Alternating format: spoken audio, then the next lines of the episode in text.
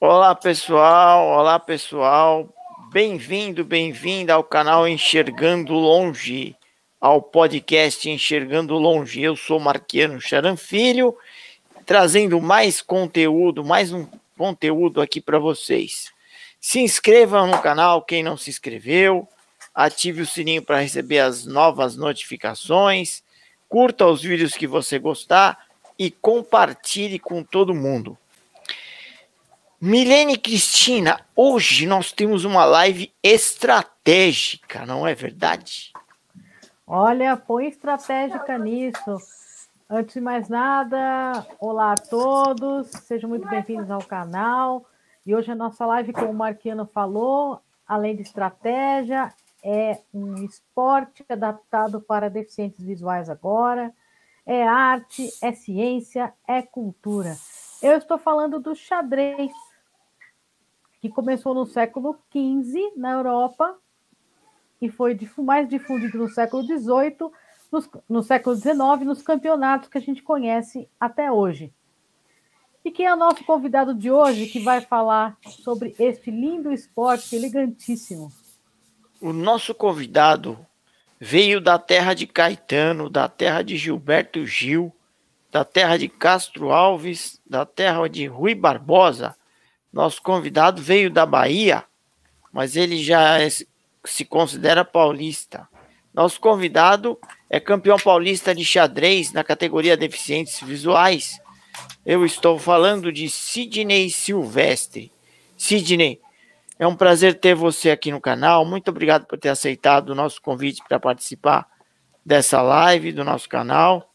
Gostaria que você cumprimentasse a galera e fizesse aí a sua audiodescrição, ou como o pessoal gosta de falar, autodescrição, porque é a descrição de si mesmo, né?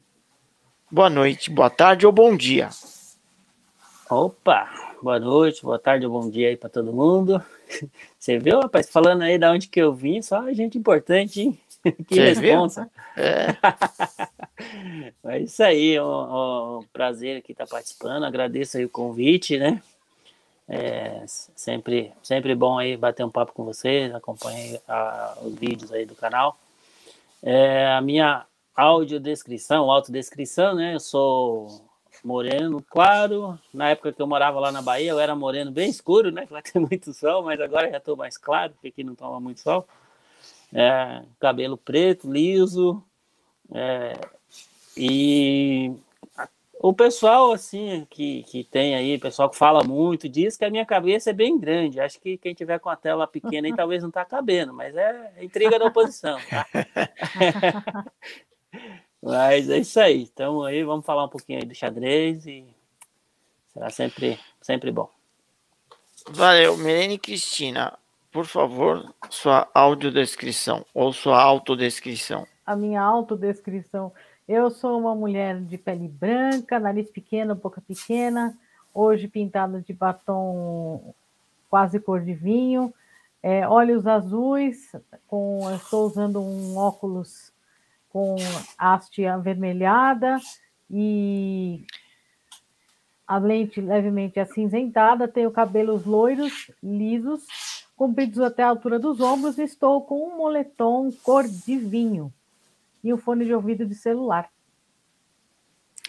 Ok, obrigado pela, pela audiodescrição ou pela autodescrição. Eu sou um homem de pele branca, cabelos grisalhos, estou com um headphone na cabeça que cobre a minha orelha esquerda e propositalmente eu deixei a orelha direita fora. É, estou com um moletom azul com detalhes cinzas na manga e no capuz. Não, é, e atrás de mim há uma parede branca com algumas medalhas. Sidney, eu quero começar perguntando o, como é que você como é que você foi para o mundo do xadrez?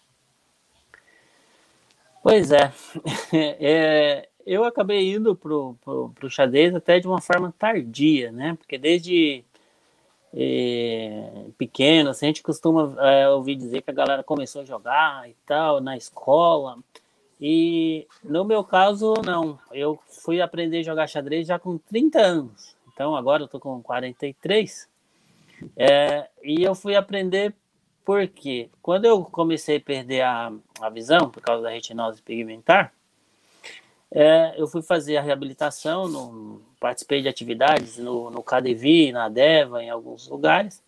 E no KDV, quando eu estava lá fazendo essa reabilitação, é, foi em 2008, né, né é, teve uma oficina de xadrez lá para oferecido lá que seriam oito aulas para quem quisesse aprender, né, o, o, o, Roberto Carlos Engles, que é um dos, dos veteranos do xadrez para deficientes visuais, ia dar essas oito aulas. E aí eu me interessei que eu gostava sempre de jogos de tabuleiros. E aí eu me inscrevi para participar dessa aula. Comecei a jogar e não parei mais. Gostei mas é, é, foi algo bem, bem legal, porque quando completou essas, essas oito aulas que, que ele ia estava é, dando para a galera, o André, André Marques, também estava participando, né? E ele já jogava quando era pequeno na escola, depois ficou baixa visão, ele não conseguiu mais jogar. Quando ele viu também, ele foi lá. Como ele já sabia, ele se propôs a continuar ensinando para os outros, né, a parte que ele, que ele já sabia, e daí a gente acabou criando uma equipe, virando a maior equipe do Brasil para participar de campeonatos aí em vários lugares. Né. Esse foi o meu, meu começo aí, na, na, na, minha entrada aí no xadrez. Já conheci ele adaptado, né, então... O que muita gente às vezes acontece, é sabia jogar e depois foi conhecer o adaptado. No meu caso, não, eu já comecei com ele adaptado. Maravilha, é, aproveitou a oportunidade, é, poderia dizer, no momento de crise, né? No momento uh, que você estava fazendo sua reabilitação, porque estava perdendo a visão, e aproveitou a oportunidade nesse momento de crise. E isso é um exemplo de resiliência, na minha visão. É, você dá aula de xadrez, né? É, só para começar a instigar a nossa galera, eu acho que é interessante mostrar um tabuleiro. Você tem um tabuleiro aí para mostrar para o pessoal? Como é que é um sim, tabuleiro sim. adaptado? Sim. É, então, assim, o que que, que, que aconteceu? Para o xadrez adaptado para deficientes visuais, é, não precisou fazer muita é, muita coisa, né? Tipo assim, não precisou mudar muita regra. Uma regra que foi alterada é que para quem enxerga não pode tocar nas peças, né? No nosso caso não tem jeito, a gente precisa tatear, né? E aí, é, o restante, o, o, tabuleiro, ele tem é, oito colunas e oito linhas. É como se fosse uma, para quem conhece o Excel, é uma, uma planilha que vai de A1 até H8, né? Eu tô com um tabuleiro aqui no colo, tá? Ele tá montado com, com as peças brancas e as peças pretas, tá? As peças pretas, é, elas têm, nesse caso do meu tabuleiro, ele tem um preguinho aqui do lado, assim, ó. Tô colocando aqui uma peça, uma torre na mão aqui. Que ela o seu tá nas uma... peças brancas ou nas pretas? Tá mostrando as brancas e as pretas. Agora eu tô com uma torre na mão. Eu tirei do tabuleiro uma torre. O tabuleiro tá no meu colo. E na minha mão aqui tem uma torre preta onde eu tô, tô tocando aqui onde tem um preguinho, tá? Que quando eu toco nessa peça aqui, eu encosto nesse prego, eu sei que ela é uma peça preta. Agora eu tô com uma peça branca também, uma torre branca. A torre branca não tem nada. É uma peça normal. E a preta, vou deixar mais perto aqui, ó. ó a peça preta aqui, ó, tem um, um pininho e a branca não tem, tá? Aí essa é alguns tabuleiros, Marquiano, ao invés da peça preta ter essa, esse pininho para a pessoa identificar, é, ele tem é uma ranhura nas peças pretas. Então a branca é lisa e as pretas são ásperas, tá? E o tabuleiro, agora eu estou tirando as peças aqui de, de cima do, do, do tabuleiro, que o tabuleiro estava montado, agora eu estou tirando as peças todas para vocês verem como que funciona. A, as casas, né? Uma, uma clara e uma escura, né? No caso, uma branca e uma preta aqui, elas tem uma mais alta que a outra. Então a preta é um pouquinho mais alta e a branca é um pouquinho mais baixa. Então, assim, quando a gente tateia o tabuleiro, é facilmente identificado. Estou colocando até mais perto da câmera, assim, para quem enxerga conseguir ver. Dá para ver que as, os quadradinhos mais altos são escuros, os mais baixos é, são claros, e no meio tem um, um furinho. Então, nesse furinho é onde as peças ficam encaixadas, tá? Então, é, é eu estou pegando uma peça agora com o tabuleiro vazio, estou encaixando uma torre aqui no meio, ó.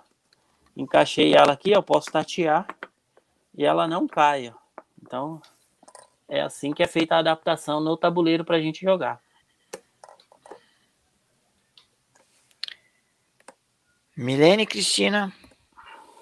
Olha, é, sabe que é muito interessante isso que eu estou vendo você fazer aí? É, isso me lembra um evento que eu participei na, com a Deva, o Marquino vai se lembrar, no Conjunto Nacional. O evento chamava Ilha da Visão, lembra, Marquino, disso? Lembro, lembro. Então, eu joguei xadrez com quem apareceu lá, alguém apareceu, eu também joguei xadrez, mas o Sidney juntou galera lá na, em volta dele. Então, o que me chamou a atenção nesse dia... Também é, o que me chamou a atenção nesse dia lá foi que é, a gente achou que as coisas tecnológicas é chamariam mais atenção do que o xadrez. Mas foi justamente o contrário. No momento em que apareceu o Sidney, é, outras pessoas que jogavam xadrez adaptado, aí como o Sidney está mostrando, juntou muita gente. E eu me lembro que nesse dia juntou, tinha um pessoal que era do clube do xadrez também. Eles já estavam lá, eles viram a gente, jogaram lá com, com o Sidney, né, com o pessoal foi, foi muito interessante, né? Esse dia. É. E eu queria aproveitar para te fazer uma pergunta, Sidney. No CADEVI, é. no Centro de Apoio ao Deficiente Visual, que você dá aula atualmente, é, como é que é a metodologia de ensino para as pessoas com deficiência visual? Porque você já mostrou as peças de modo inclusivo, né? Como é que é essa metodologia e qual foi o maior desafio que você tem aí, que você enfrenta nesse momento que você dá aula para outros deficientes visuais? É, então, esse, o grande desafio aí para a gente, né, que é deficiente visual, é exatamente encontrar material adaptado, material de estudo, né? Que existem vários livros, uh, mas esses livros não estão uh, adaptados, não estão acessíveis. Então, o que, que acontece? Você está lendo um livro, aí lá no texto do livro, onde está explicando lá, veja a posição seguinte, que como aconteceu na partida X. Só que é só uma imagem, né? Então, o nosso grande desafio é isso, é, é conseguir material adaptado para conseguir é, é, estudar, né? Consequentemente, da aula também. Então, a gente, como que a gente faz lá no Cadevi? É, hoje em dia, é, como tá, tá tudo online, né? A gente está fazendo aula pelo Skype. Temos a, a professora Natália, que ela dá aula pra, de um nível mais avançado. Então, ah. é, eu também dou aula para a galera no nível mais iniciante, tem o outro, a, a Glenda, o Gerber, outra termina lá também, que ajuda a gente, que dá para quem realmente está começando. Aí vai subindo o nível. Ah, já começa a jogar, aí já vai para um nível, e os outros que já jogam, aí já pegam uma, uma, uma turminha mais avançada. Então, com a, a, alguém, no caso a Natália, ela enxerga, né? Então, o que, que ela faz? Ela vai fazendo a leitura para a gente é, dos diagramas dos livros, montando exercícios e aí a gente resolve. Então, como que a gente estuda xadrez? É exatamente, a gente pega uma... Para começar, a gente abre uh, o jogo. Então, monta a posição original, aprende a como... Uh, montar o tabuleiro, né? Qual é a ordem do, do das peças, né? Que é, é, montado ali na posição inicial. E aí a gente chama a primeira parte do jogo de abertura. Então a gente começa a, a estudar a abertura. Ali os 10 primeiros lances, 10, 15 primeiros lances, para a pessoa começar a entender a movimentação, entender a, os conceitos do, do, do xadrez, como é que funciona, né? E aí depois a gente inverte, a gente começa a estudar daí de trás para frente. Como assim? Fazendo exercícios numa posição onde a gente faz os cálculos para finalizar a partida. Então a gente coloca a, o tabuleiro numa posição em que em um lance vai ter checkmate. Então, assim, aí você coloca o aluno para descobrir, ó, nessa posição aqui, é, em um lance é checkmate. É, aí ele vai procurar e tentar achar. Ah, achou. A hora que começa a ficar fácil achar o checkmate em um lance, aí vai para o checkmate em dois lances. Aí o checkmate em dois lances mais simples. É, aí depois vai complicando. E aí assim vai, até chegar no, na, nos cálculos de, de meio jogo, onde a gente faz o cálculo não necessariamente para dar mate, mas sim para para conseguir uma, uma vantagem na posição, para ganhar uma peça. E assim que é o método que a gente usa para estudar. Né? Ah. Reproduzindo partidas, né? E fazendo cálculos. Então, como é que a gente reproduz partida? Pega a partida dos grandes campeões. Então, a gente tem aí na, na nos livros, na internet, que o pessoal é, coloca essas partidas e, ou alguém descreve esses diagramas que estão no livro para a gente, numa sequência da partida, e a gente vai reproduzindo essa partida. E aí a gente vai vendo os lances que, o, que esses grandes mestres fizeram, que a galera faz, e com isso a gente vai melhorando ali cada vez mais o nosso, nosso repertório, né? Como é que joga, como é que eu faço para jogar, como eu deveria. Então, mesmo os grandes mestres estudam é, reproduzindo partidas de, de, de, alto nível, né? Então, é ah. assim que a gente acaba, acaba fazendo. E no meu caso aí, ah, eu que vou dar aula, eu sou deficiente visual e vou dar aula para um deficiente visual. Eu tenho que preparar esse, tem que ter esse material preparado antes, né? Então, eu pego o material que a Natália passou na aula para a gente e uso esse mesmo material aí que ela adaptou e passou para texto, a posição das partidas, para poder dar aula para outro, entendeu? Interessante Mas... do que você está dizendo, porque uma das coisas que você tem que aprender no xadrez é a abertura, né? Fazer uma boa abertura. É. É, e, e, depois fazer o contrário, né? O, a partir de um, de, né? de um checkmate, você é, estudar como é que se chegou até, até essa situação, né? É, isso é interessante. É, é usado é, alguma coisa anotando, o pessoal costuma anotar em braille, costuma usar o computador como acessório, como é que é isso? É, quando é, é presencial, né? Tipo assim, quando as aulas são presenciais, ou, ou, quando a gente, igual lá no KDV, a gente tem as aulas no período que está presencial, pode se gravar essas, essas partidas, né? essas anotações uhum. aí, fazer essa, a gravação disso com celular, com um gravador, qualquer que esteja acessível que a pessoa consiga manusear. Pode ser feita a anotação em braille também, né? Mas com a facilidade dos gravadores, a anotação em braille acabou não sendo muito usada. Não tem nem muita gente que utiliza mais, né? porque acaba demorando um pouco mais para fazer essas anotações do que ah, só simplesmente grava, né? É, esse, aproveitando que você falou dessa questão de, de, de anotar, é, isso é feito em todas as partidas. Então, quando a gente vai jogar uma partida, é necessário fazer essa anotação, né? E aí a gente utiliza o mesmo método. Vai ser feita a gravação dessa, dessa anotação quem tem baixa visão, às vezes consegue escrever ainda em papel, às vezes com a letra, com aquela caneta mais esferográfica, mais grossa ali, consegue escrever uhum. a nota no papel mesmo. Mas para quem é cego total, o mais utilizado é a gravação. Tá?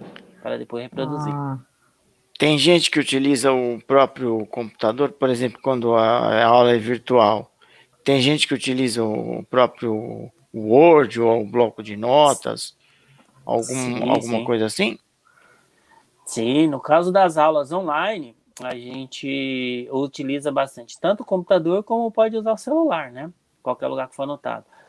A, as partidas, é, normalmente elas são salvas num formato, um formato PGN. E seria é um formato de documento específico para partidas de xadrez. E aí a gente tem no computador já os, os programas que abrem essas partidas. E, ou posso abrir ela num bloco de notas também, vai estar tá lá o texto, né? Para eu poder fazer a leitura. E aí eu posso, é, com, aí com os leitores de tela, ir lendo ali lance por lance também, acompanhando. Durante a aula, se eu quiser fazer a anotação também pela, num bloco de notas, no Word, também pode ser feito. Aí cada um se adapta com, a, com aquele material que ele tem disponível ali no momento, né? E esses programas são acessíveis? Alguns sim, né? Existem alguns é, programas que são, por exemplo, a gente utiliza para o computador, é, tem um que foi adaptado para a gente conseguir até jogar online, né? Que é o, o para poder é, fazer a leitura, fazer esses lances, né? Que é o, o Inboard. Esse é um programinha que, uma das versões, não é todas as versões dele, não, né? tem uma versão dele lá que o pessoal adaptou e ele ficou acessível. A gente consegue, utilizando aí o NVDA, o JAWS, fazer a leitura do tabuleiro, navegando ali com as, com as setinhas pelo tabuleiro, direita, esquerda, para cima e para baixo. Ah. E aí ele vai passando e na casa que tiver uma peça, ele fala a peça, se não tiver, ele fala só a casa, né? Igual como a gente falou, que vai ali de, de A1 até H8. Então, se eu for navegando com a setinha para a direita, ele vai falar na posição aí original do, do tabuleiro, né? Até para a gente falar.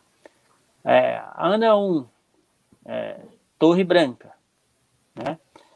É, Bela 1, Cavalo Branco. César 1, Bispo Branco. Davi 1, Dama Branca. Eva 1, Rei Branco. Félix 1, Bispo Branco. Gustav 1, Cavalo Branco. Hector 1, Torre Branca. E aí, se eu for subindo com as setinhas, ele vai falar, vai aumentar o número, né? Por exemplo, se eu tô lá na, na casa é, A1, né? Ou Ana 1, como a gente fala para ficar mais fácil o entendimento, se eu subir com as setinhas ali, ele vai falar Ana 2, vai ter um peão, Ana 3, Ana 4, Ana 5, Ana 6, Ana 7, peão preto, Ana 8, torre preta. Então, do lado, partindo do, das peças brancas aí, é, seria a coluna que está à esquerda da, do, do, jogador das brancas. Né? Então, eu posso navegar com a setinha para direita, esquerda, para cima e para baixo aí, todo o tabuleiro e, e ele vai falar, vai estar tá super navegável, tá? É, e se eu quiser fazer um lance, chegando em cima da peça que eu quero fazer o lance, eu posso dar um enter ali, ou barra de espaço. Aí continuo com a setinha até a casa que eu quero que ele solte a peça, e dou enter de novo, ou barra de espaço, ele faz o lance para mim. Olha só. Quando e aí, quando o adversário, no caso de eu estiver jogando, né, a, contra alguém, a hora que o meu adversário faz o lance lá também, ele vai e fala para mim também o lance que o meu adversário fez. Tá? Ou eu posso usar a anotação algébrica da partida. Então, como é que funciona isso? Igual como a casinha tem aí, o, o, o cada casinha tem seu endereço, né? E eu falei, ah, o cavalo tá lá em Bela 1, em B1 se eu digitar lá no campo, tem um campinho de texto que eu digito lá, é, B1, C3, por exemplo, é um lance possível para o cavalo. Ele vai sair da casa Bela 1 vai para a casa César 3. É só dar enter que ele faz o lance para mim. Então não é, preciso navegar, né? né? Isso, é, é igual, assim, o mais fácil de ilustrar a, a anotação tabuleira aí é uma planilha do Excel aí, de A1 até H8. Então, se eu quiser mexer, é, eu posso digitar tanto a casa de início quanto a casa final, que aí ele faz o lance. Ou eu posso digitar a letra inicial da peça que eu quero uhum. e a casa final. Como assim? Igual eu dei o um exemplo aí do cavalo indo para César 3, né? C3. Eu coloquei B1, C3, ele foi. Se eu colocar a letra inicial do cavalo e a C3, só que tem que ser anotada em inglês. Então, o programa entende que você tem que colocar a letra inicial da peça em inglês. Então, o cavalo, no caso, é N, de navio. Hum. Você coloca, se eu colocar N, C3, ele entende que é o cavalo e vai. Porque em ah. inglês, o, o cavalo aí, né, no caso da tradução do cavalo, não é hearse, né, que pensaria que fosse, né? É, uhum. Na verdade é o knight, né, que seria o cavaleiro. Ah, tá, então, o cavaleiro. Por tá. isso, por isso que a letra N aí que representa o cavalo. A letra R representa a torre, que é Hulk. É. O B é o bispo, né? Que é Bishop. É. A letra Q da, de Queen. A letra K de King, né? Que é o rei. Que é o rei. Isso. E os peões não precisa é, digitar a letra da peça. Você só pode, só precisa digitar a casa que você quer que ele vai. Olha. Então, se você peão é se é tem peão um peão lá, jeito, né? peão é peão, né? peão, peão não é, é nem peão, peça, né? né? Até no xadrez o peão não precisa de nada, né? Ninguém dá nada para ele. Mas no xadrez o peão é uma das é, é o, o negócio uma das coisas mais importantes, tá? Quem não, tá, ah, quem não sim. toma conta quem não toma conta da estrutura de peões fatalmente vai perder, porque oh. ele é importantíssimo, tá? ou, ou ao real. contrário, né? Ou ao contrário, se você deixar o peão chegar na, na outra casa, na, na linha lá da torre do, do cavalo, ele se transforma numa rainha, né? É, na verdade, é o... quando ele atravessa todo o tabuleiro, tipo assim, o peão branco que saiu lá da linha 2, quando ele chega lá na linha 8, se, se as pretas não impedirem ele de chegar lá, ele pode ser promovido por qualquer outra peça que não seja o rei, né? Então eu posso promover ele a dama, a bispo, cavalo ou torre. Normalmente. Essa regra eu não sabia, hein? Olha aí, vivendo e aprendendo. É. Eu, eu sempre imaginei, sempre aprendi que ele seria promovido a, a rainha. Olha é. só, hein? Aprendendo, é. vivendo e aprendendo. É, na é maioria das vezes, a gente faz a promoção dele para a dama, por quê? Porque a dama é a peça mais forte do jogo, tá? Então, por isso que na maioria das vezes a gente prefere promover ele a dama, porque eu vou promover ele a peça mais forte. Mas existem situações específicas que nem sempre é melhor você promover a dama. Existem situações que você, promove ele a cavalo e dá checkmate já imediato. Uhum. Se o rei está numa posição que, se aonde você promove, o rei está numa posição que não tem fuga, e se você promover a cavalo, já é checkmate. Ou às vezes, se você promove a, a dama, o rei fica sem casa para fugir e empata, afoga o rei. Então aí você tem que promover a torre, ao invés de promover dama, para você ter condições de dar checkmate depois. Sim. Então, assim, por isso que não ah. promove somente a dama, tá?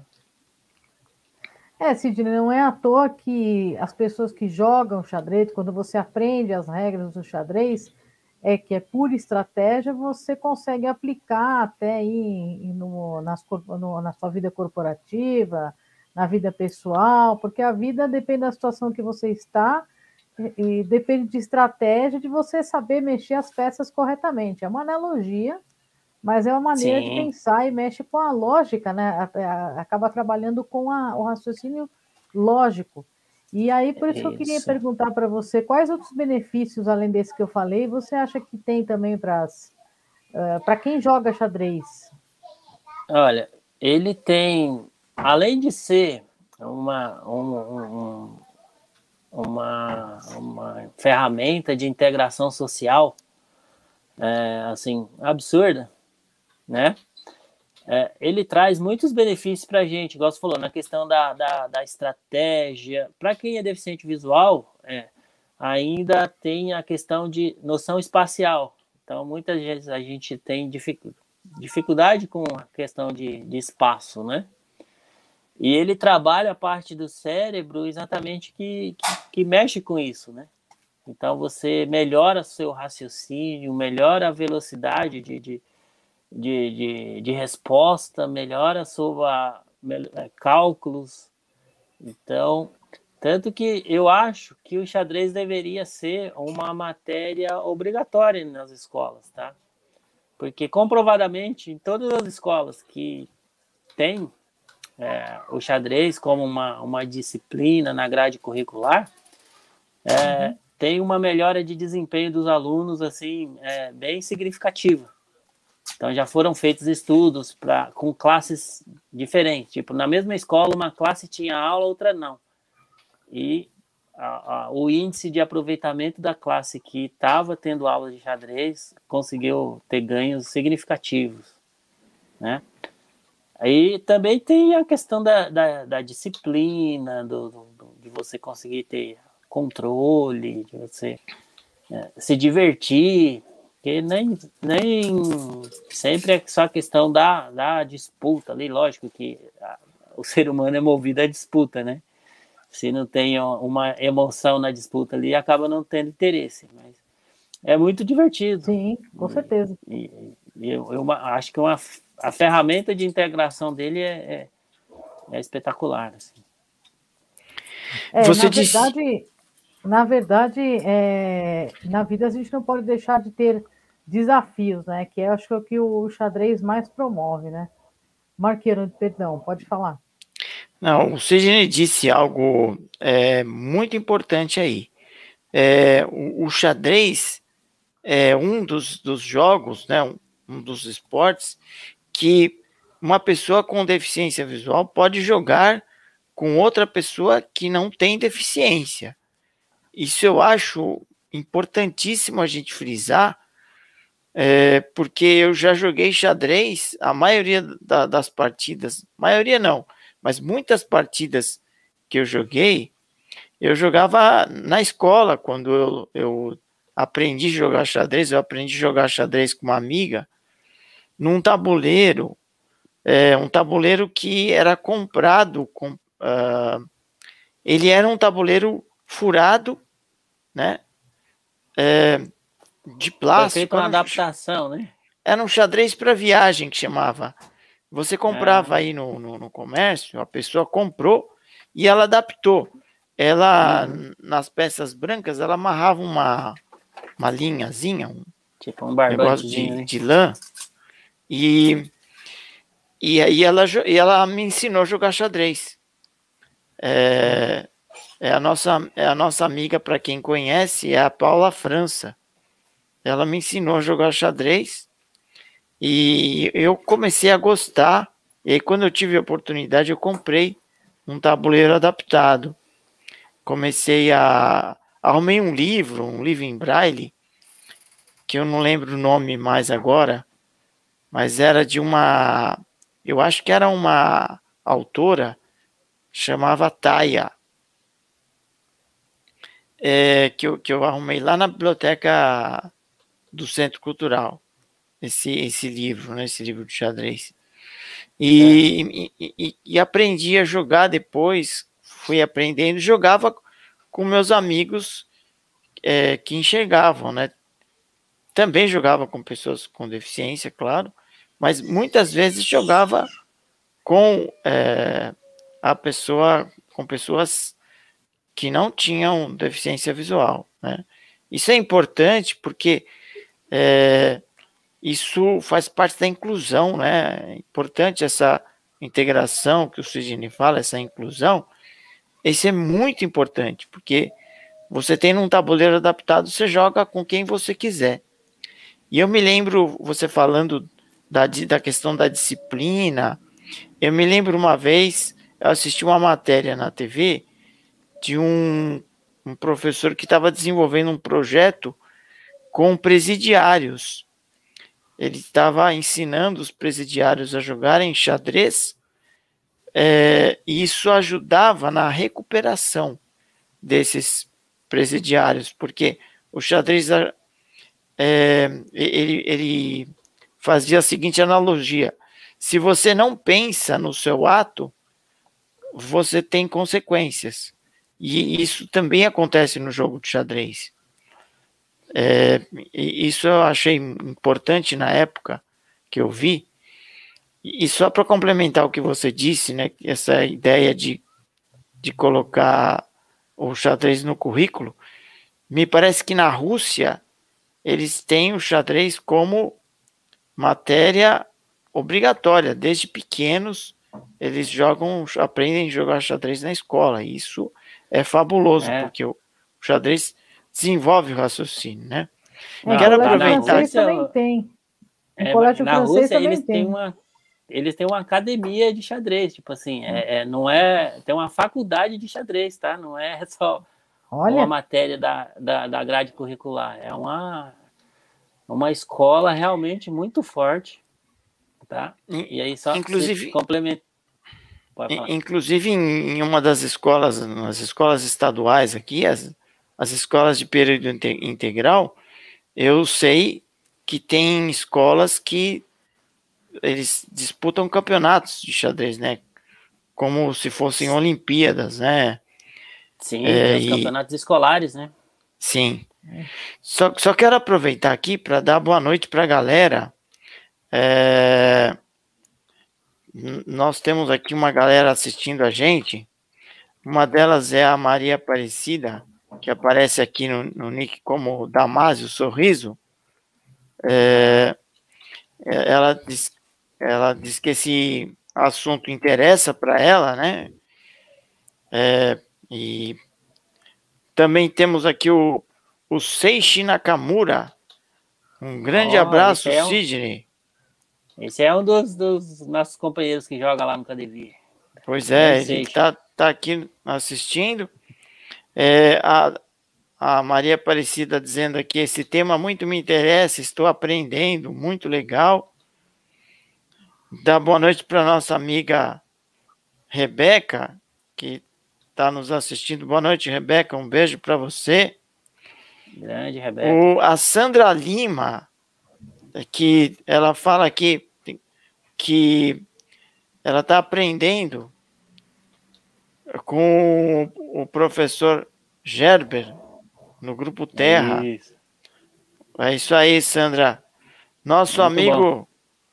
Paulo Leite, ele, ele, coloca aqui como Paulo Paulo L, mas é o meu amigo Paulo Leite, que a gente conhece de outros trabalhos aí, que ele disse para mim que não ia perder essa live porque ele adora xadrez.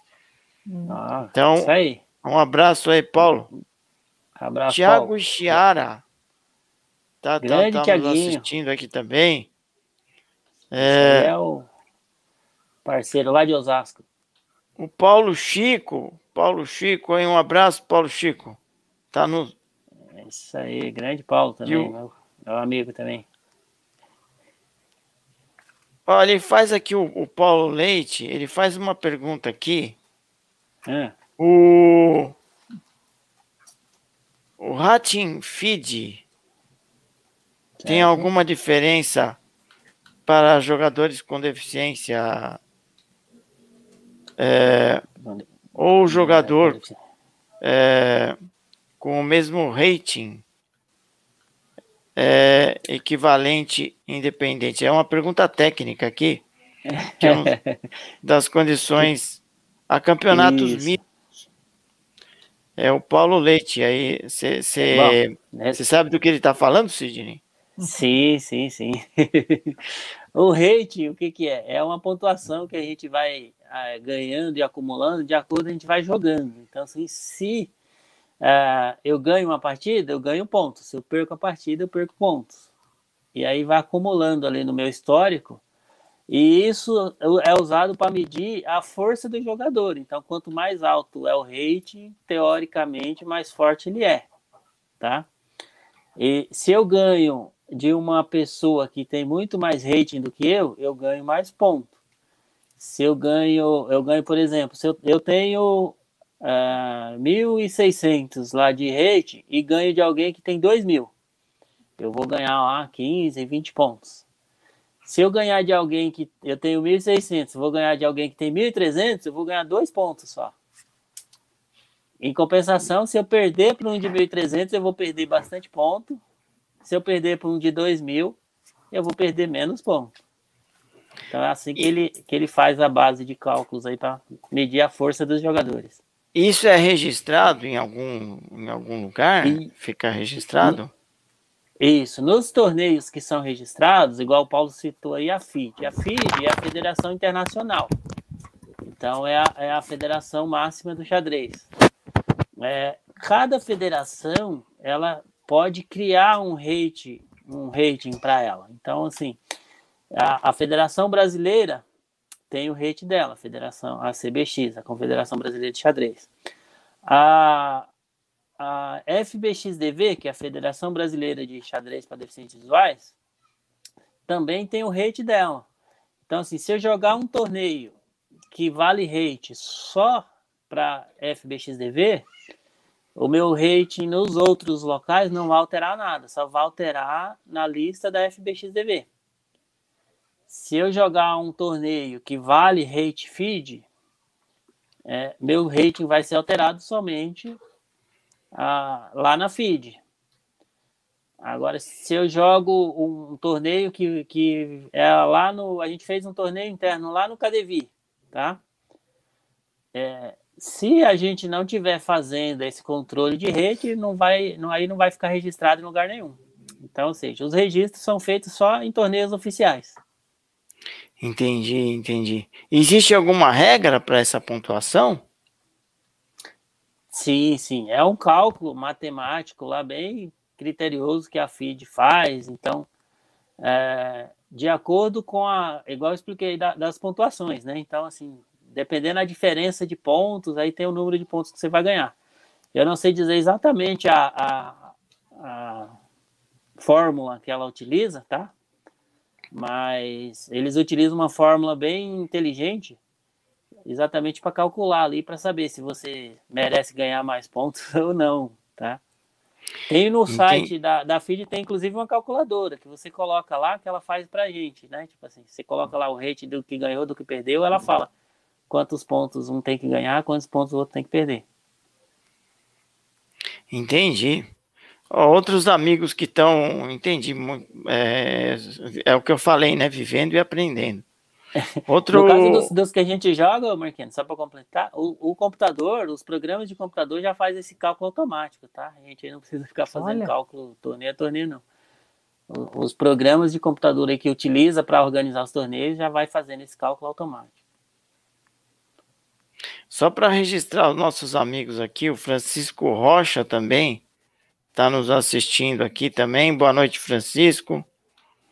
Um abraço aí para Francisco.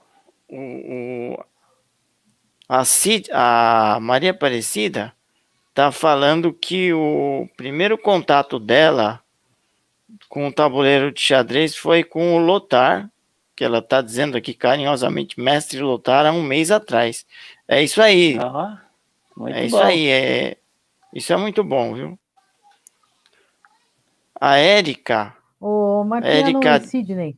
Ah, só, é. só um momentinho só, Milene, só para acabar de registrar aqui os, os nossos amigos que estão. A Érica Maria de Lima. Sim. Está cumprimentando o Sidney aqui também. Opa, foi minha parceira é, Esses são os amigos que, por enquanto, estão aqui no chat cumprimentando a gente. Milene Cristina. Um abraço a todos aí. Opa, desculpa, Marquiano.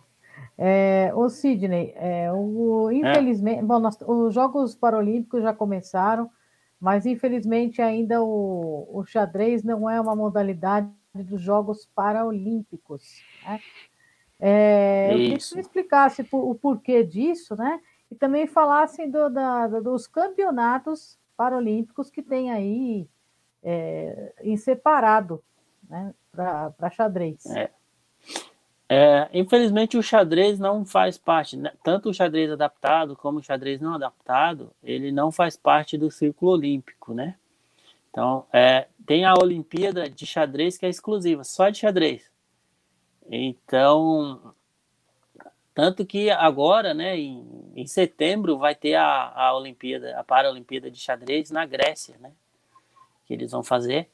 Mas isso já é, é sempre teve, esse torneio acontece separadamente. Então eles já, tent, já tiveram várias tentativas de tentar incorporar o xadrez aí no, no na, nas Olimpíadas.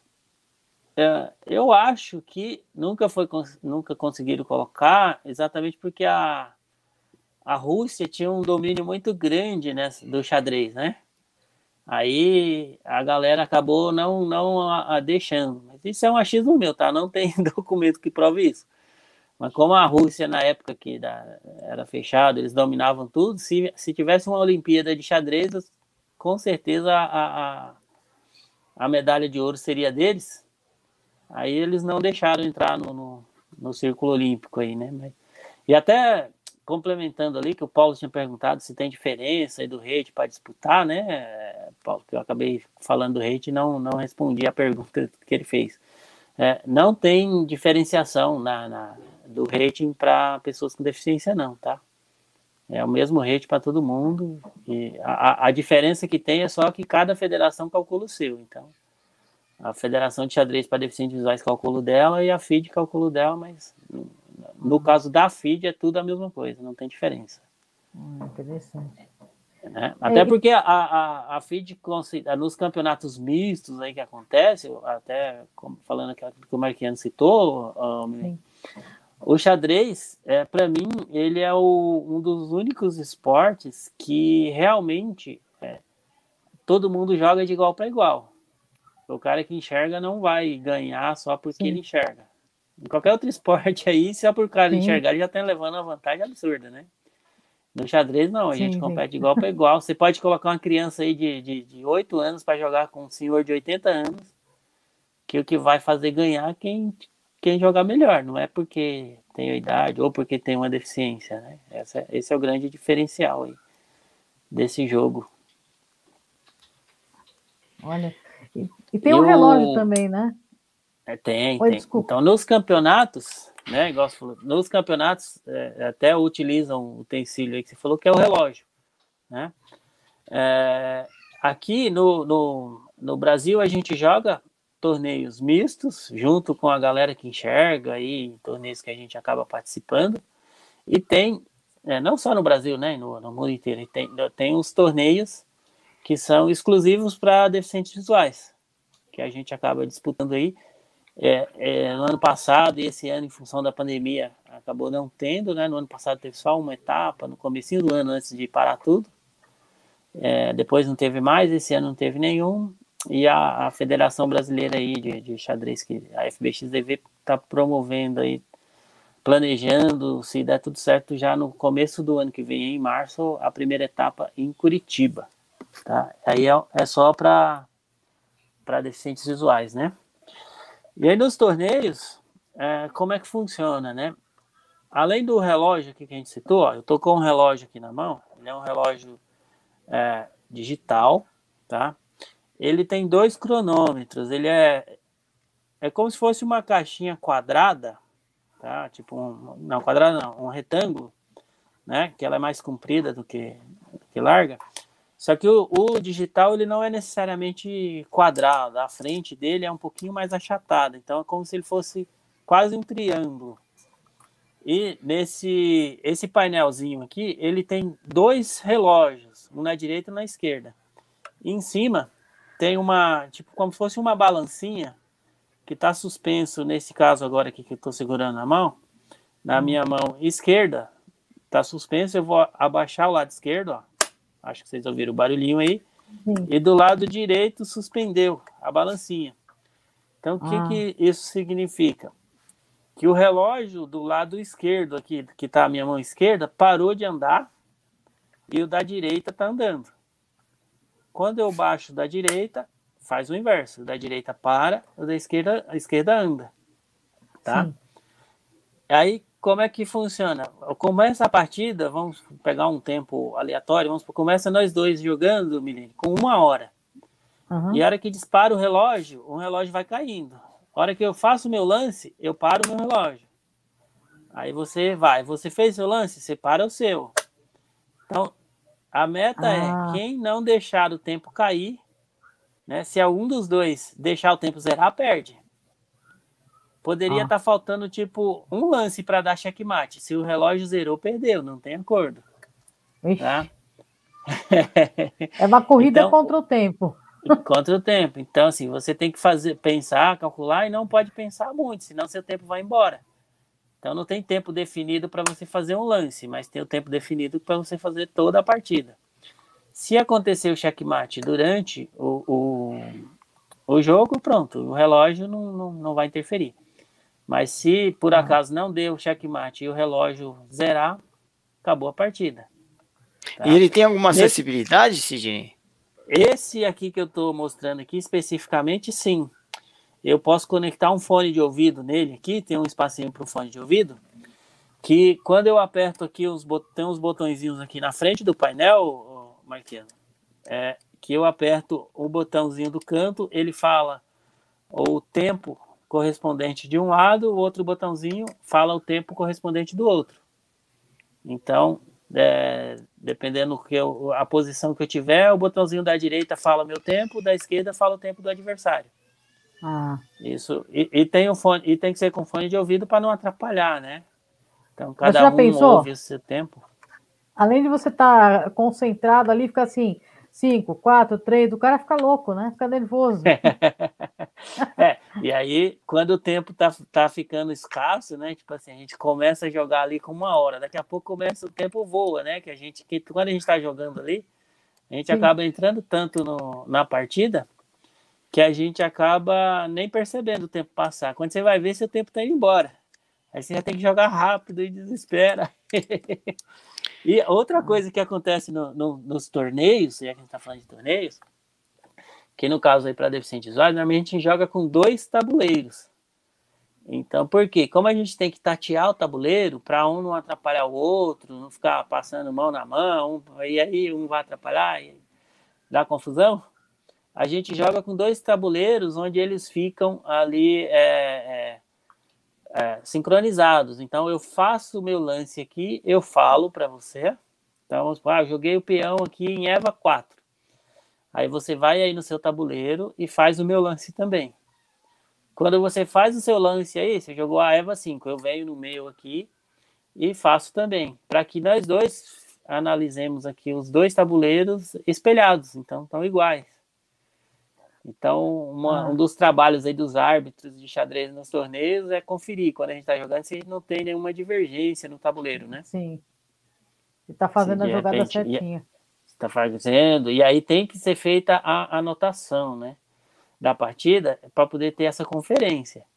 Então, é, essa anotação é feita colocando, podendo ser, no caso, no nosso caso, né? Pode gravar, eu posso falar o lance, igual eu falei lá no começo ou para quando é feita a anotação, aí tanto para quem enxerga como depois um adaptado, é uma planilha que vai anotando lance por lance e coloca-se a letra da peça em maiúscula e a letra da casa em minúscula. Então, se eu for jogar a dama em é, F5, eu vou anotar na planilha o D maiúsculo, F minúsculo 5. Aí já está tá caracterizado o lance que foi jogado. A dama foi para casa F5. Se eu colocar a letra T maiúsculo, H3, eu estou escrevendo o lance ali que a torre foi para H3. E aí os dois fazem essa anotação para o caso de ter alguma divergência, confere nas planilhas e vê qual, quem fez o lance errado no tabuleiro. Ah, interessante. Olha, bem legal. Isso é um jogo cheio de minúcias, né? E cheio de detalhes. E sim, muito sim. interessante, né? Então, tem partidas que o pessoal fala que dura três horas, né? Duas, três horas. Ah, até mais, né? Nossa a partida que eu joguei que durou mais tempo, durou 3 horas e 59 minutos. Porque era uma partida que tinha duas horas para cada jogador. Então tinha duas horas para mim e duas horas para o meu adversário. E aí o, o tempo da, da adversária caiu e o meu tinha um minuto. Então, ou seja, ela gastou ai. duas horas, eu gastei uma hora e cinquenta e nove. Ai, ai. Que desespero.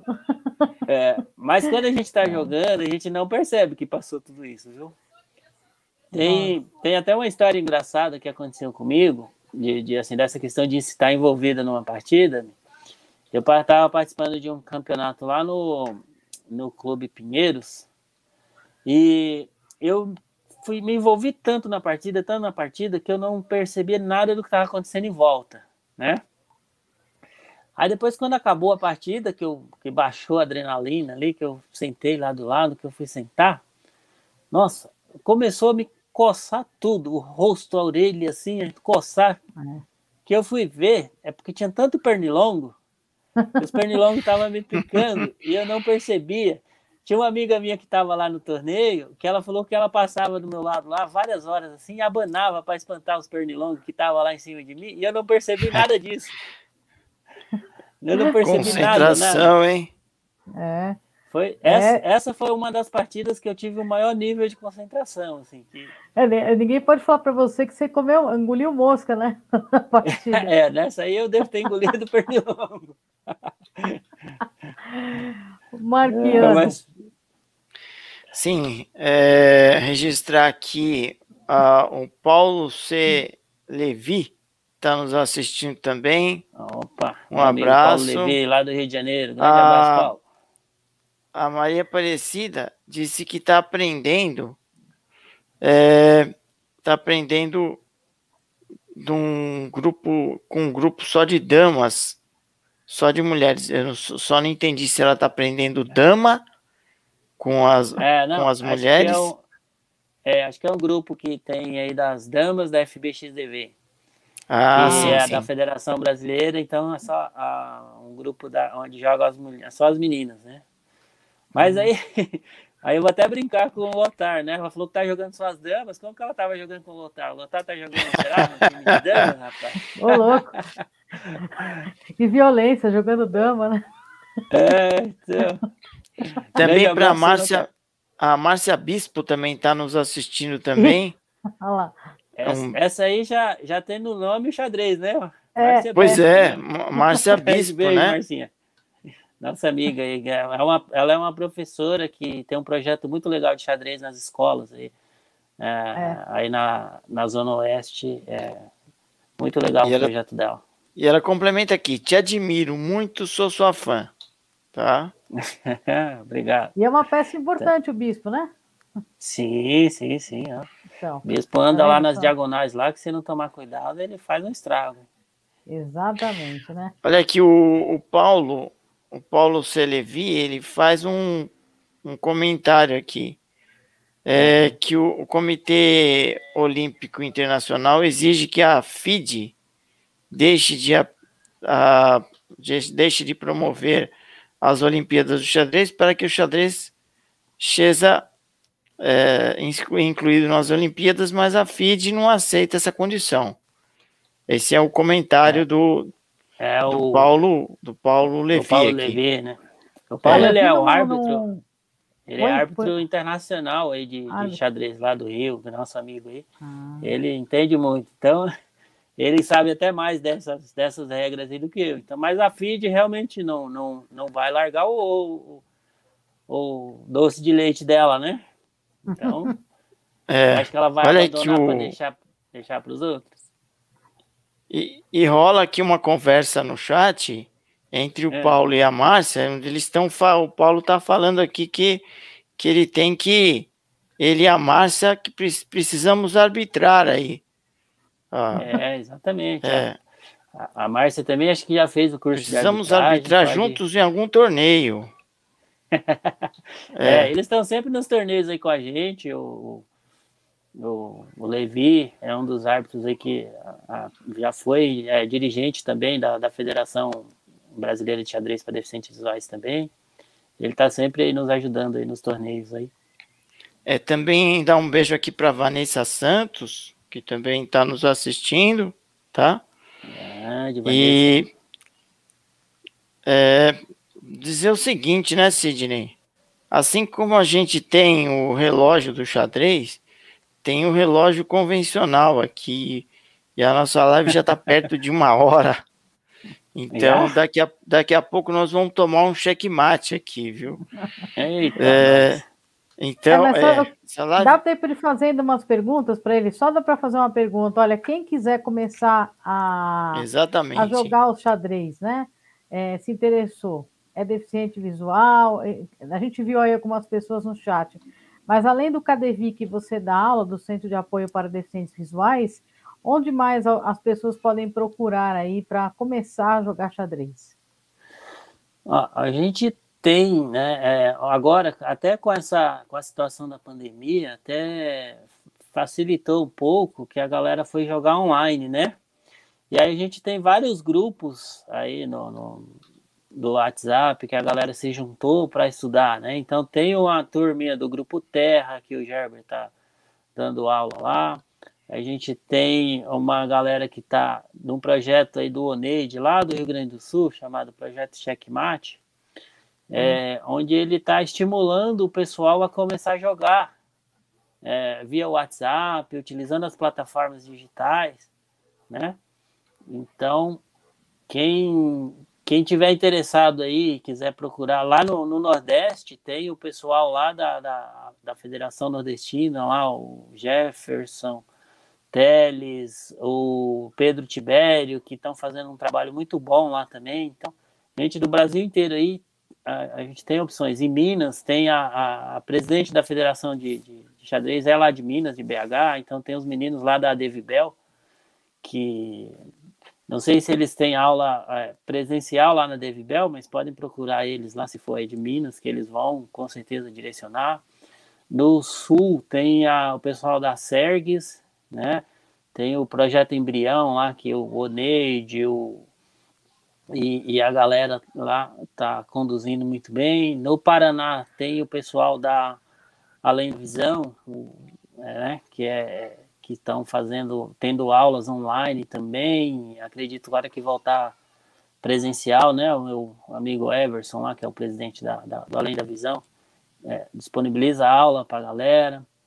Em Goiânia tem o Januário lá, que, que apoia a galera lá também com tudo isso. Em Rondonópolis tem uma equipe muito grande lá, do, dos meninos lá de Rondonópolis, que sempre participam dos torneios com a gente, viaja muitas horas para jogar torneio quando tem presencial. Eles também têm aula de xadrez por lá, tá? Então, tem uma, uma, uma galera espalhada aí pelo Brasil aí. Tem em Santa Catarina também, lá em Itajaí tem um, tem um pessoal que joga, tá? É, se não acharem aí onde, onde vocês estão algum contato, não achou onde poder jogar, pode entrar em contato comigo que a gente caça alguém próximo aí é. para indicar para poder jogar. Peraí, peraí que você vai dar os, você vai deixar os seus contatos aqui. Só queria que você respondesse a pergunta da Sandra Lima, é. que é onde achar esse relógio com fone de ouvido. Esse que é o problema. A gente não, não tem esse relógio adaptado aqui no Brasil, tá? Ele a gente só esse que eu comprei a gente encontra ele na Espanha né? É lá o pessoal da UNCE que acaba fornecendo e um dos empecilhos acaba sendo o preço né? Na época agora não acho que o preço não deve ter alterado muito mas na época a gente pagou eu paguei 180 euros por esse relógio e aí tem os impostos. Então, no, na época, quando eu comprei, ele acabou chegando aqui por um custo de 750 reais. Hoje, como e... o euro está mais caro, acho que vai passar de mil. Você, você comprou onde, Sidney? Na Espanha, na, veio da Espanha, na 11. Ah, na Espanha, na 11. É. é e assim, daria para fazer, por exemplo, o, o, absurdo que ele se adaptar é tão caro, a gente pega um, um relógio digital que não é adaptado, e o, o, custo dele é muito menor, né? Então, 300 reais, você acha um relógio aí é, que não é adaptado, entendeu? E o jeito é perguntar para alguém o tempo, né? O tempo, é. Antigamente tinha os relógios analógicos, né? Esses eram mais baratinhos até, né? Mas posso dar uma sugestão? Era... É, será que daria para a pessoa, por exemplo, usar o. Tem um aplicativo do próprio Google mesmo, do... dentro do relógio do Google, que é um aplicativo chamado Relógio, do Google, né? Que tem contador regressivo. Será que é, a pessoa poderia usar isso, já que é com fone de ouvido? Aí dá para zerar também É uma solução, é, né? Já Se você não tem, consegue encontrar. É, já tem um aplicativo de relógios de xadrez, né? Que poderia usar. Só que tem um problema. Na, nos campeonatos de xadrez, é proibido usar celular porque a, a, a, o pessoal acabava usando o celular para poder conectar na internet, consultar Sim. lances, então foi proibido. Então hoje em dia, dependendo do torneio, você não pode entrar com o celular nem no salão de jogos. Se você for pego dentro do salão ah, de jogos com o celular, você já é eliminado do, da partida, né? Certo. E é. E o relógio acaba sendo usado pelos dois jogadores, né? Então, vamos supor, se você for colocar, digamos que fosse uma, for um aplicativo, eu, hum. O celular tem que ficar disponível em cima da mesa para os dois, dois. É, disparar e soltar o tempo. Não dá para ser separado. Tipo, eu controlo aqui no meu celular, você controla no seu. Aí teria que desenvolver é. uma alternativa, não sei, pode ser que já tenha, não conheço, mas é, talvez uma, um, uma alternativa que desse para fazer isso. Mas o que acontece é nos, nos sites, igual, pode, igual quando a gente joga no site, tem um site, eu falei lá do inboard que a gente consegue jogar, mas o site hoje em dia que a gente mais joga, que está muito acessível, é o Lichess, lichess.org. E lá esse relógio, o próprio site controla o relógio. Então, quando eu faço o lance, ele automaticamente é, trava o relógio e dispara o outro, entendeu? Quando é, então, é, é, então, Sidney, desculpa te interromper. Se alguém quiser jogar é, pelo computador, o site é lichess, L-I-C-H-E-S-S.org, é isso? Isso, isso mesmo. Pode entrar nesse site. É, dá para jogar tanto sem criar usuário como anônimo, você entra lá e lança um desafio. É, como você pode, pode criar um usuário, você loga lá com usuário e senha, e aí você consegue jogar com, com pessoas. Então você pode combinar de jogar, ah, vou jogar com o Marquiano, vou ver qual é o nome do usuário do Marquiano, mando um desafio para ele e joga, aí joga nós dois. Ou tem um torneio lá, vamos participar. Entramos lá no torneio, vamos jogar. Aí precisa ter a conta de usuário, tá? Nesse site do Lichess, é, o primeiro componente do site é um botãozinho de acessibilidade, é, que você tem que ativar ele. Se ele não estiver ativo, o site não é tão acessível, não dá para jogar, o tabuleiro não é acessível. Se você ativa esse botãozinho, é, aí sim, aí você consegue jogar, ele fica mais simplificado e a gente consegue navegar pelo tabuleiro. Igual eu citei lá que dá para navegar no inboard, a gente navega como pode digitar os lances, fazer torneios. A maioria, hoje em dia, acho que 99% dos deficientes visuais que estão jogando online jogam por esse Lichess, tá? É bem, bem, bem simples. Tem, quem quiser, eu tenho um, um tutorial para poder ensinar a jogar no Lichess, quem é. quiser depois, pode entrar em contato com a gente. Então passa o seu contato, por favor. É, só, Milene, só rapidamente, acho que vale a pena colocar aqui uma, uma pergunta, uma última pergunta aqui do chat. O Seishi Nakamura, ele pergunta o seguinte, você acha que as aulas virtuais vão substituir as aulas presenciais? Olha, em grande parte eu acho que sim, tá? Porque é, a aula virtual, embora tenha a dificuldade ali da aula virtual, às vezes da conexão, é, principalmente para os alunos iniciantes, mas ela trouxe uma facilidade muito grande para a gente poder participar das aulas, né? Que acabou a aula, eu estou em casa, né? Então, a gente tinha, tem no, no, no KDV pessoas que participam. Para quem não sabe, São Paulo é muito grande. Então, tinha gente que saía da aula e ainda viajava quase duas horas para chegar em casa. É, ou tinha que sair e viajar duas horas e pouco, pegar ônibus, trem lotado, para poder chegar até lá. Então, eu acho que essas uhum. aulas periódicas, presenciais, eu acho que elas vão, vão diminuir. Pode até, vão até continuar. A gente até está fazendo um, combinado, quando voltar, de a gente fazer um evento presencial de tempos em tempos, para a gente não perder esse contato. Então, sabe, as aulas continuam online, porém, a cada seis meses a gente faz um, um torneio interno para a gente se encontrar e, e jogar, que é a maneira de manter ali o contato, tá? Mas é, eu acho que chegou para ficar essas aulas online aí, tá? Maravilha. Sidney, é, como eu falei, é, nós vamos ser. Daqui a pouco a gente vai ser. vão dar um mate na gente aqui. vão dar um cheque mate aqui na gente. Olha, gente, desculpem porque não deu para ler todas as mensagens.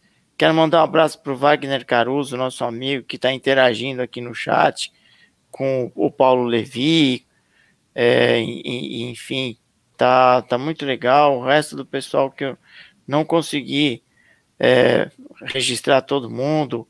A Cleide tá aqui também. A, a Cleide, eu não sei.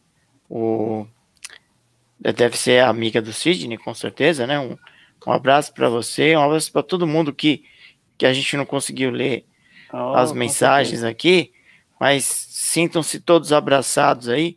Sidney, deixa seus contatos aí porque o pessoal é. certamente se interessou e, e, vai entrar em contato com você. Ah, com certeza. É, obrigado aí pela, pela oportunidade. Quem, pode me encontrar aí nas redes sociais aí, né? Sidney Silvestre da Silva ou só Sidney Silvestre, pode procurar aí que, que vão é, me encontrar ou pode entrar em contato com o KDV também, né? No caso lá que é, se entrar em contato lá, procura aí pelo kdv.org.br ou pode ligar ah, no, no, no, telefone lá do KDV que consegue ah, falar com a gente, tá? E aí só procurar aí que mandou mensagem, na medida do possível a gente vai vai entrando aí em, em contato. Pode repetir as redes sociais? Pode repetir as redes sociais? Tanto, sim, pode. Tanto no, no Facebook, como no, no, no LinkedIn, no Instagram, pode procurar por Sidney Silvestre, com Demudo e no final, tá? Se não é com Y. É, que aí eu, eu pode entrar em contato aí que a gente retorna. Maravilha. Deixa uma mensagem para todo mundo. Ah, a, a, mensagem que eu, que eu sempre gosto de deixar daí do, do, do xadrez para a galera é que, assim, quem é, não joga, comece a jogar e quem já joga, continue jogando, porque o xadrez é muito legal. Para gente que tem deficiência, é algo que faz bem para a mente, faz bem para tudo, porque nos dá uma, uma, um espírito de, de igualdade aí, de, de, de competitividade de igual para igual com todo mundo. Então, isso faz bem para o psicológico de qualquer um, né? De você não se sentir é, diminuído por, por, por uma determinada característica. Então, é isso aí. Se, se não joga, comece a jogar. Se já joga, jogue mais ainda. Maravilha, maravilha. É, quero agradecer, Sidney, pela presença mais uma vez aí. Foi um prazer, foi uma live super gostosa, né? É, quero agradecer. Passou rápido o tempo, pô. É, pois é. Né? Aí, só que dessa vez não teve. Já. Só que dessa vez não teve pernilongo, né? É, dessa vez não teve. Dessa vez já estava é. mais tranquilo. Mas eu quero agradecer aqui a Fiamma Guterres, que fez a audiodescrição da arte, a Júlia Charan, que fez a arte para a gente, para convidar o pessoal, e a Milene Cristina, que me ajudou a produzir e apresentar a live. Quero agradecer a todo mundo que participou, lembrando que as sugestões são sempre bem-vindas é pelo e-mail enxergando de outra forma, arroba gmail.com, enxergando de outra forma, arroba gmail.com. É, e curtam também a nossa página, acompanhem a nossa página no Facebook, Enxergando Longe. E se, quem não se inscreveu, se inscreve no canal aqui, ativa o sininho para receber as notificações, compartilhe os vídeos, dá like nos vídeos que gostar. E fiquem todos com Deus. E a gente está preparando sempre novos conteúdos aí para você. Fique sempre ligado aí no nosso canal. Um beijo para todo mundo. Boa semana. Se cuidem, porque a pandemia está acabando, mas se cuidem, ainda não acabou. E se cuidem, fiquem com Deus. Um beijo para todo mundo. Valeu, obrigado, Marquinhos. Um beijo para todos, pessoal. Todos Valeu.